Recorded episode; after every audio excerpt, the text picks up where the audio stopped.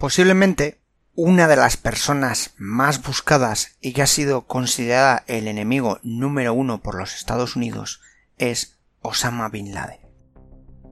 Este terrorista de origen árabe, saudí, que supuso la revolución en el siglo XXI del concepto de terrorismo.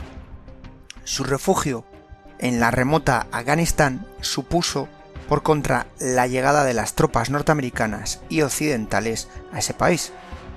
Estamos hablando de un país con numerosos valles, numerosas montañas, cuevas, refugios, en fin, un sitio que es excelente para esconderse. Y encima estaba bajo el refugio de los talibanes, del régimen talibán, encabezado por el temible Mullah Omar. Es por ello que hoy os voy a hablar de una de sus primeras operaciones, no la única, de intento de captura de Osama Bin Laden y por supuesto de sus seguidores principales y del conocido Mullah Omar. Hoy nos vamos a Afganistán, nos vamos a la operación Anaconda.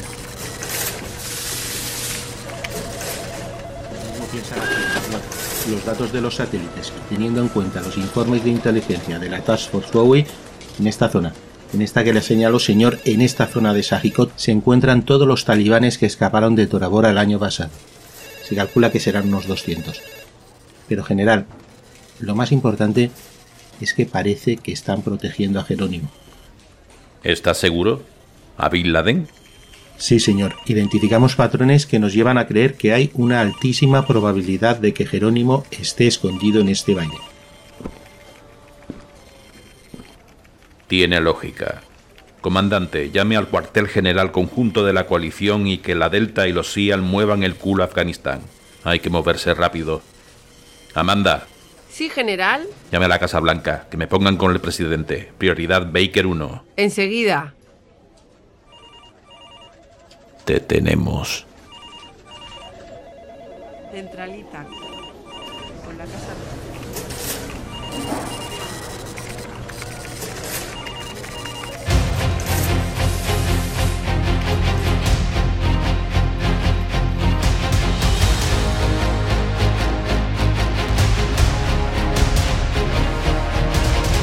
Misiones imposibles, relatos de historia, cine bélico, personajes extraordinarios, vehículos militares. Bienvenidos a la historia bélica. Esto es Parabellum Podcast.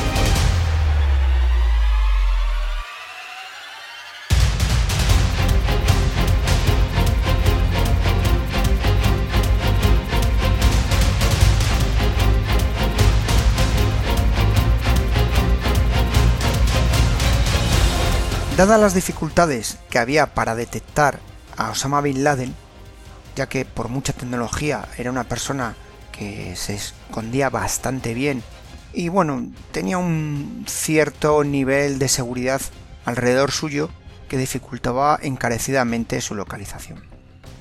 Bueno, pues se llegó o se informó o se comunicó, como queramos decirlos, de que podía encontrarse junto a la frontera de Pakistán, en una región un poco remota o complicada. Eso supuso inmediatamente la autorización de satélites en la zona, esos ojos que se dedicaron a fotografiar y, digamos, registrar cualquier movimiento que hubiera, y por supuesto de los drones, de esos vehículos no tripulados que estaban todo el tiempo escudinando el aire y por supuesto eh, toda esa zona de la frontera, de esas fronteras tan permeables existentes entre Afganistán y Pakistán, para localizar a Osama Bin Laden y el resto de su gente.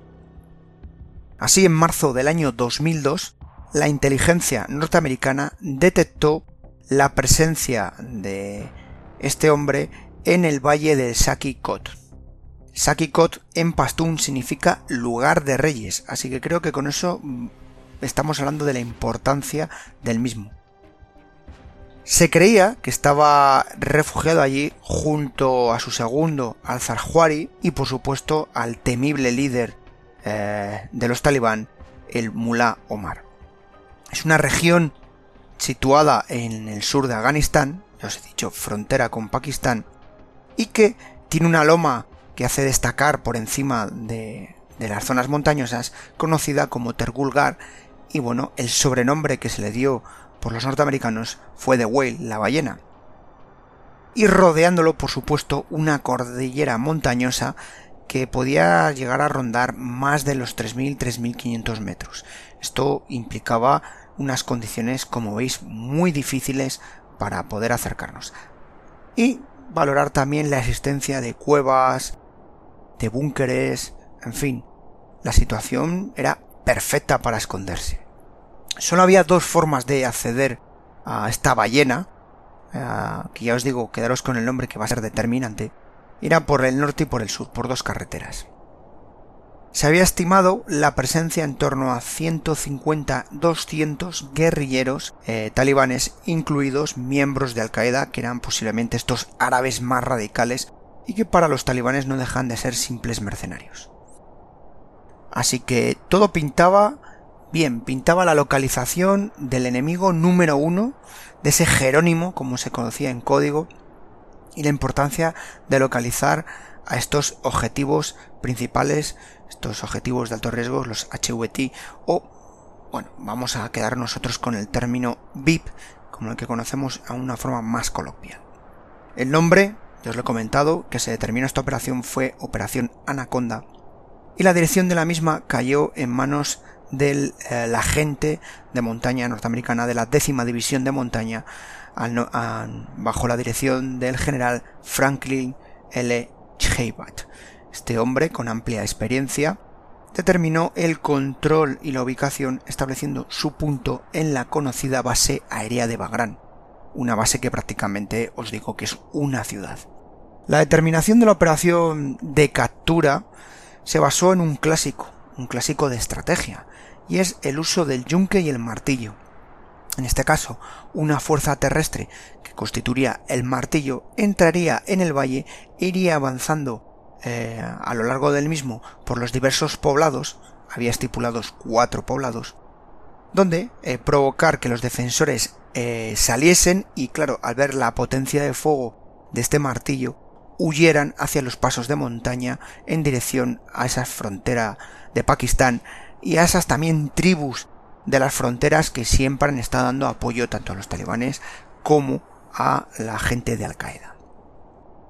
Por supuesto, para evitar que pudieran escapar, se dispondría de una potencia de fuego aérea encabezada por helicópteros que se encargaría de ser el yunque y por supuesto con una serie de unidades eh, de operaciones especiales y de infantería específica se sellarían esas posibles eh, salidas o puntos de fuga hacia Pakistán. A priori, el plan es un plan sencillo, muy clásico y que pintaba bien. Se deciden crear dos Task Force. Task Force es un nombre muy clásico que oiréis en este mundillo, simplemente es una agrupación de fuerzas, fuerzas de diversos orígenes. Os he dicho la idea de dos puntos, el yunque y el martillo. Bueno, pues así serán las dos Task Force, Task Force Martillo y una Task Force Yunque, que es el nombre con el que vamos a explicaros esta operación. Su nombre original o específico es otro, pero no es el objetivo de este programa, y simplemente contaros la tensión que se vivió en la famosa Operación Anaconda. Estaba previsto que la operación tuviese una duración máxima de unas 72 horas. Por supuesto, iban a ir fuertemente armados y la oposición, como insistido, entre 150 y 200 guerrilleros. Cuando digo guerrilleros me refiero a gente con experiencia en combate, no gente de los pueblos que pueda coger un arma. Y como, por desgracia, eh, los norteamericanos comprobaron, y anteriormente soviéticos y británicos, etc., allí hasta el abuelo que está sentado en una loma sabe disparar un Kalashnikov o un fusil. Frente a ellos, las tropas, digamos, de la coalición estarían formadas en torno a 2.000-2.200 soldados. Soldados, ya os digo, de unidades, mm, no cualquier unidad. Os voy a contar simplemente algunas. Lo que sería el martillo lo constituirían principalmente equipos ODA, equipos eh, equipo A que conocéis vosotros, encabezados por miembros de las fuerzas especiales norteamericanas, incluidos la conocida Delta Force, y por supuesto por equipos de la Marina encabezados a su vez por los SEALs, equipos de reconocimiento muchos y otros de captura. A su vez estarían apoyados por tropas británicas constituidas por los Royal Marines, la infantería marina británica, también una unidad casi de cuerpo de élite, y eh, fuerzas eh, australianas del regimiento del SAS eh, australiano y por supuesto de las fuerzas especiales canadienses.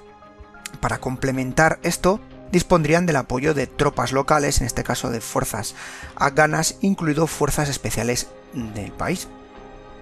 Todo esto, insisto, estaba bajo la dirección de los norteamericanos e incluso las fuerzas afganas iban embutidas con eh, operadores eh, de las fuerzas especiales norteamericanas que iban prácticamente tutelándolos. Por la otra parte nos encontraríamos a ese yunque que iba a sellar, cerrar y por lo menos copar las posibles salidas que tuviesen cuando se espantara ese hormiguero. Y aquí dispondríamos de la tercera brigada de la 101 eh, División de Asalto Aéreo, los paracaidistas norteamericanos se encargarían sobre todo de la zona eh, norte y este de la frontera pakistaní. Un batallón eh, de la décima división de montaña, el primer batallón de del regimiento 87, y a su vez dispondrían de equipos eh, de operaciones que se encargarían de hacer control aéreo, es decir, apoyo con las fuerzas aéreas para evitar fuego amigo. Esto es importante porque los norteamericanos, por desgracia, el tema del fuego amigo lo suelen tener muchas veces. Y, pues insisto, apoyo aéreo encabezado por los temibles helicópteros Apache y un avión casi aún más peligroso que un Apache, las famosas cañoneras AC-130, esos aviones Hércules fuertemente armados que creaban auténtico infierno por donde pasaban. Como veis, situación que pinta bastante bien. A su vez, se estableció un centro de operaciones combinadas entre las fuerzas aéreas y las fuerzas especiales. Pero aquí ya tuvimos problemas. El primer problema antes de comenzar la operación. Y es que no dio tiempo a organizar en condiciones un apoyo aéreo, con lo cual Mm, habría problemas que veremos a lo largo de los días.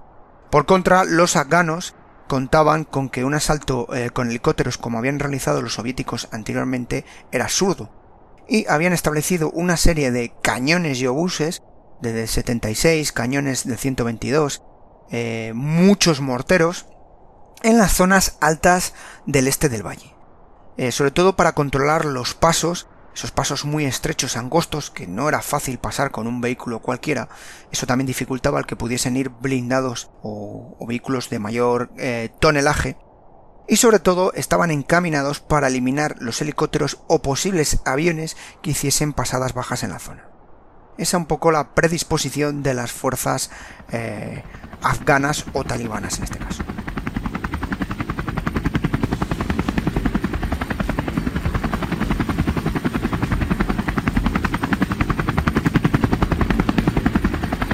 Día 1 de marzo tiene lugar el comienzo de la operación Anaconda y así el martillo, la Task Force Martillo se infiltran, estos equipos de operaciones especiales, para determinar o recoger puntos de observación.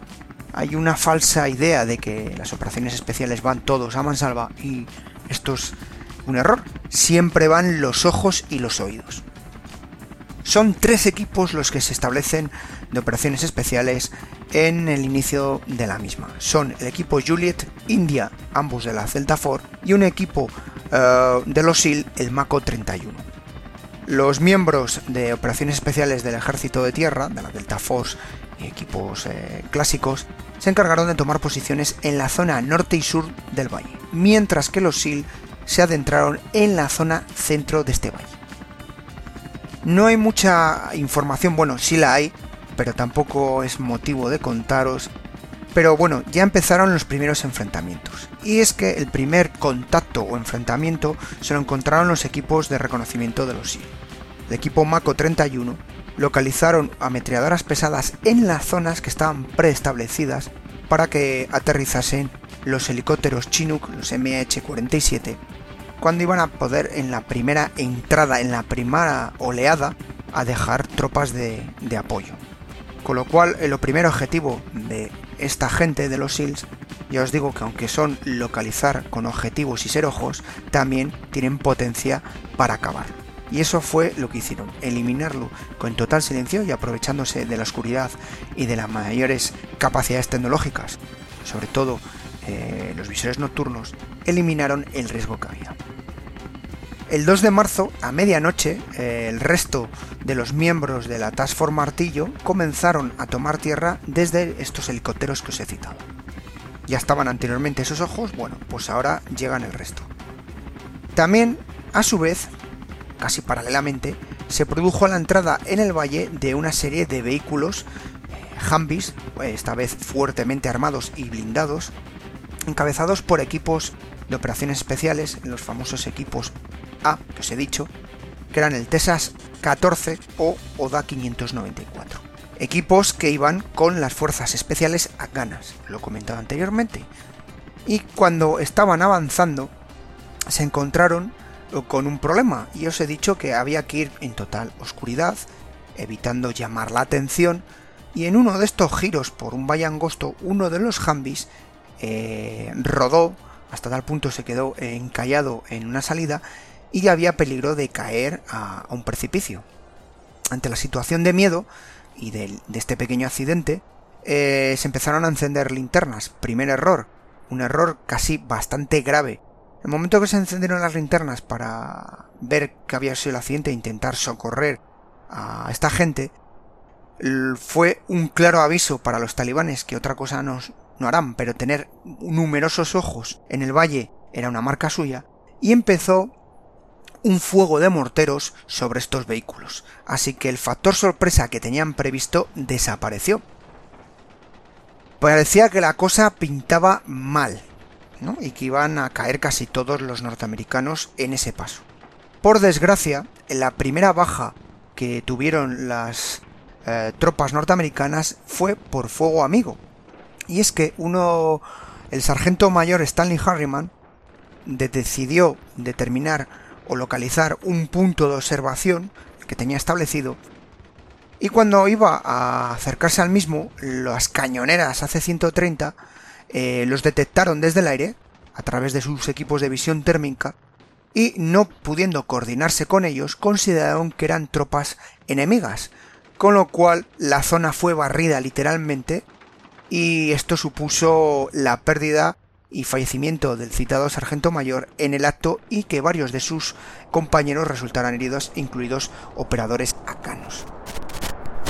Aquí Indio 1, aquí Indio 1, pájaro 2 caído, repito, pájaro 2 caído, fuerte presencia amiga en la zona, solicitamos activar dispositivos de reacción inmediatamente. Indio 1, ¿me reciben? Pájaro 2 caído, solicitamos equipo de reacción. Aquí Nido, mensaje recibido, operativo de rescate iniciado. Repito, tiempo aproximado de respuesta 20 minutos. Mantengan la posición.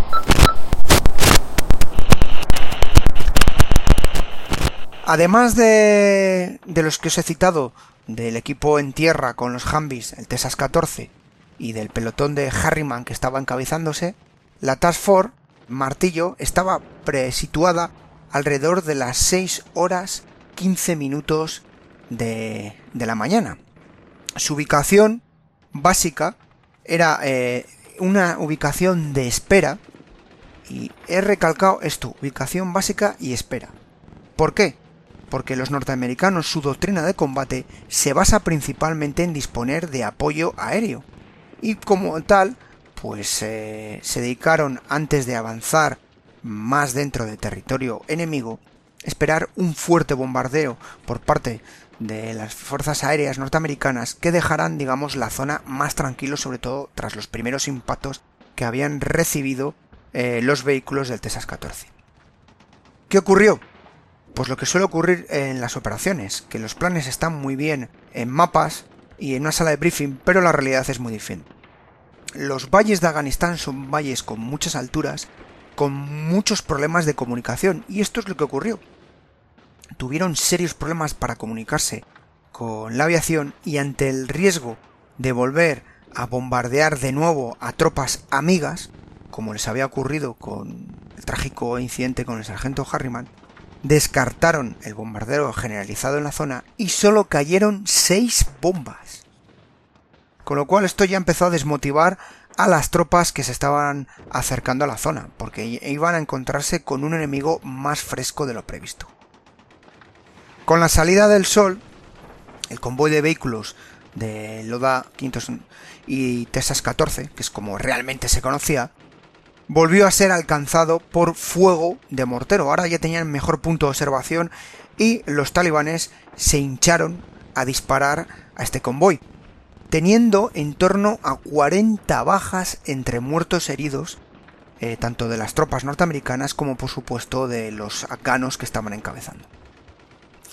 Así que la cosa había cambiado. El factor sorpresa ha desaparecido, la potencia de fuego ha desaparecido, estás en una posición inferior y prácticamente barrido por fuego de morteros y ametralladoras pesadas y con nulo apoyo aéreo o muy reducido.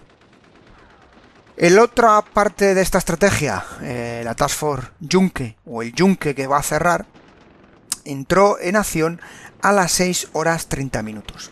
Tomaron tierra desde los helicópteros y sobre todo estos paracaidistas de la 101 y también tropas de la décima de montaña se embarcaron por la zona norte, este y sur del valle para ocupar estas zonas eh, de bloqueo e evitar la, que pudieran escapar las tropas eh, afganas de los talibanes o incluso que pudieran recibir refuerzos por parte de talibanes de la zona de Pakistán. Aunque Pakistán en teoría es un país amigo y que cuenta con el apoyo de los Estados Unidos, sus fronteras son muy permeables y prácticamente no las controlan.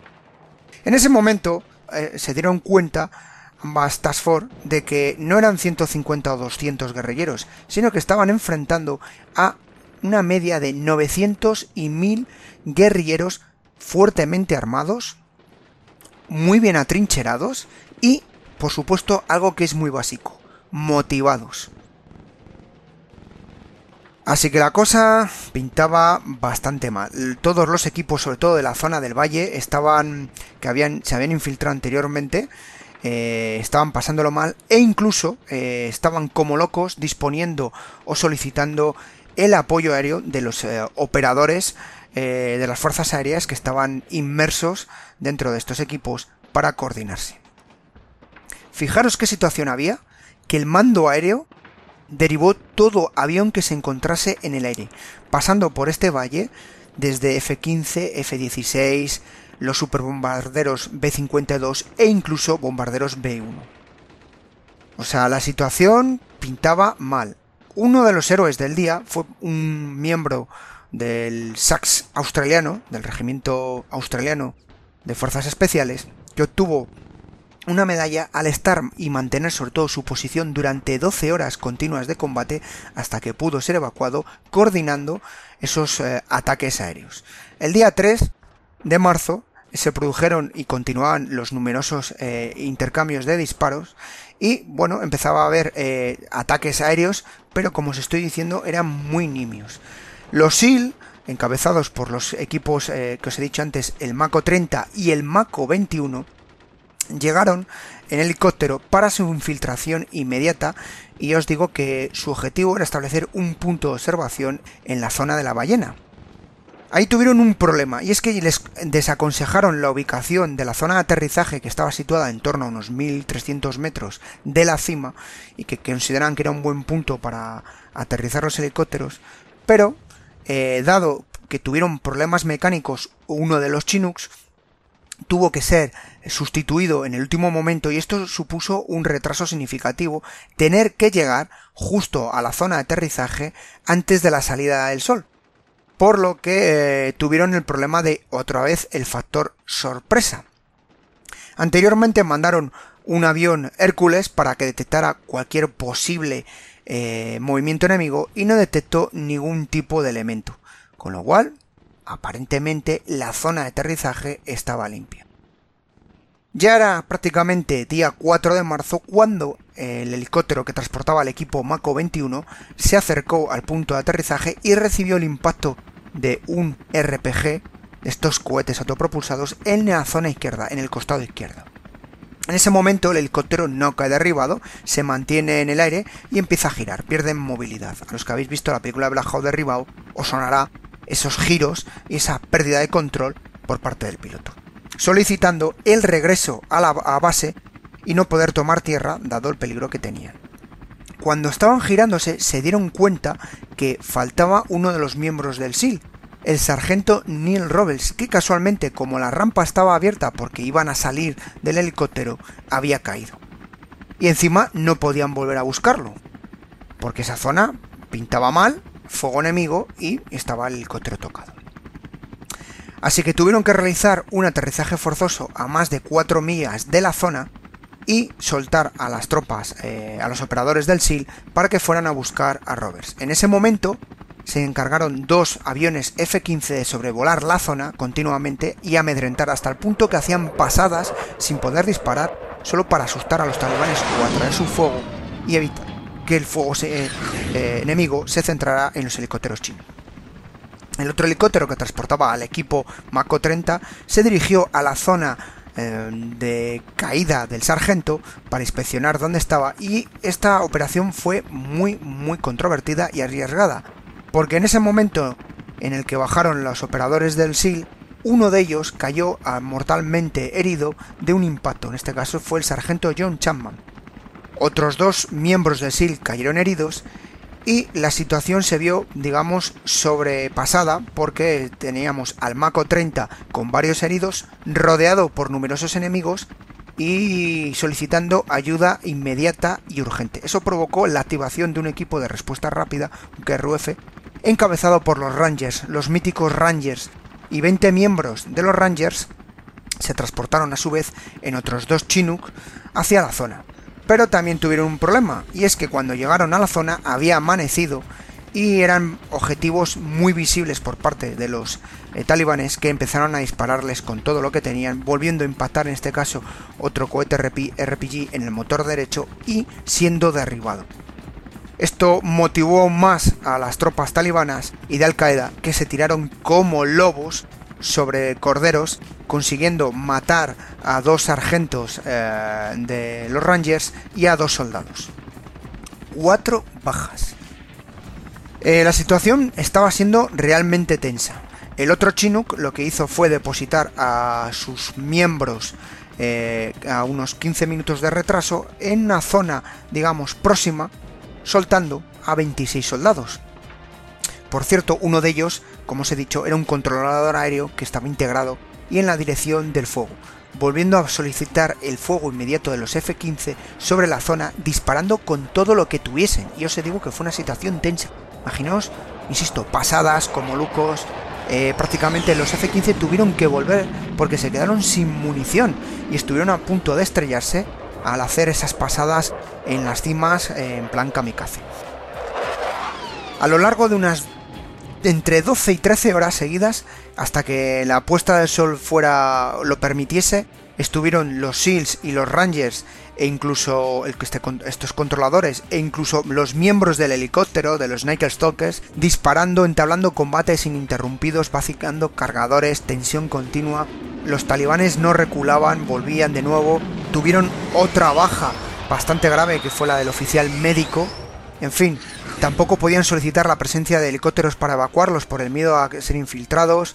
Los australianos estuvieron en la zona intentando sacar y mantener a distancia a, todos los enemigos posibles, a los guerrilleros, haciendo un poco de conejillas, arrastrándoles. En fin, situación de locura. A eso de las 8 horas con la puesta del sol, tanto los Rangers como los, eh, el equipo SEAL del Mako 30 pudieron ser evacuados de la zona de la ballena. Sin embargo, en esa zona habían caído 7 soldados americanos y otros 11 estaban fuertemente heridos. Se desconoce si el, operador del SEAL, Roberts, falleció en el momento o fue eliminado por soldados talibanes. Todavía no había restos de él, no se dudaba. Lo que sí está determinado fue en torno a unas 200-250 bajas por parte tanto de la aviación como de los operadores de fuerzas especiales.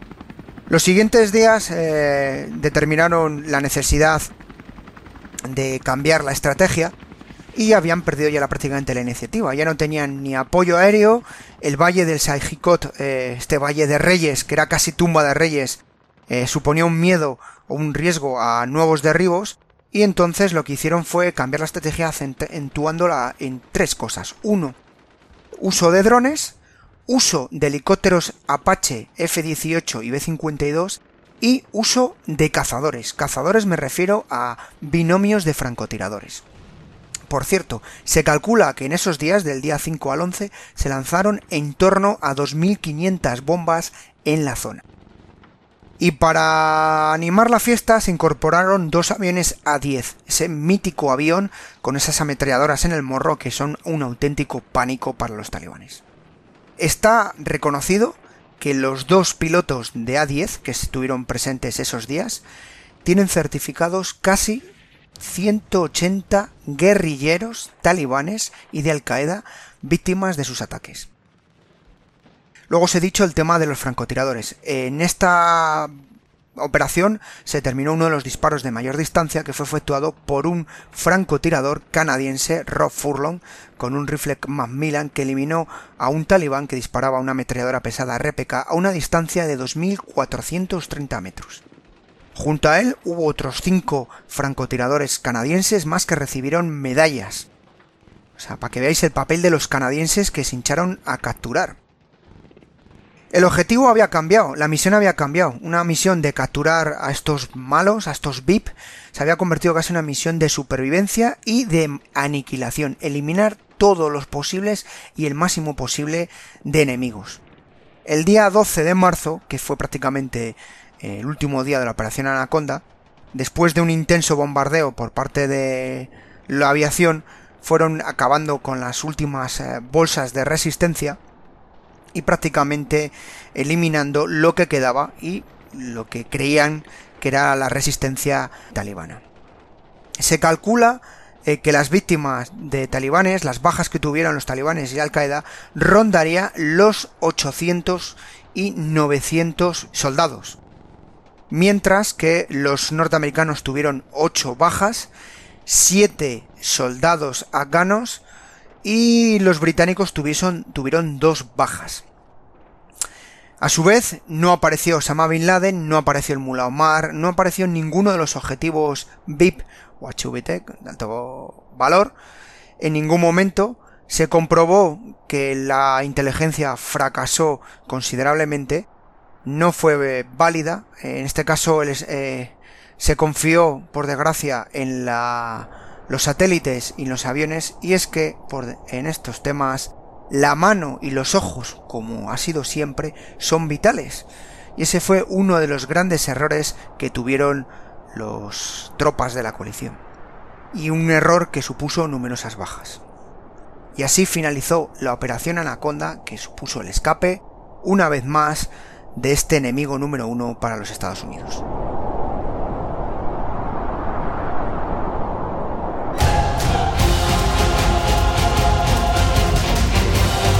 Aquí para ver un podcast, un programa semanal de la factoría Casus Belli, producido y editado por Podfactory.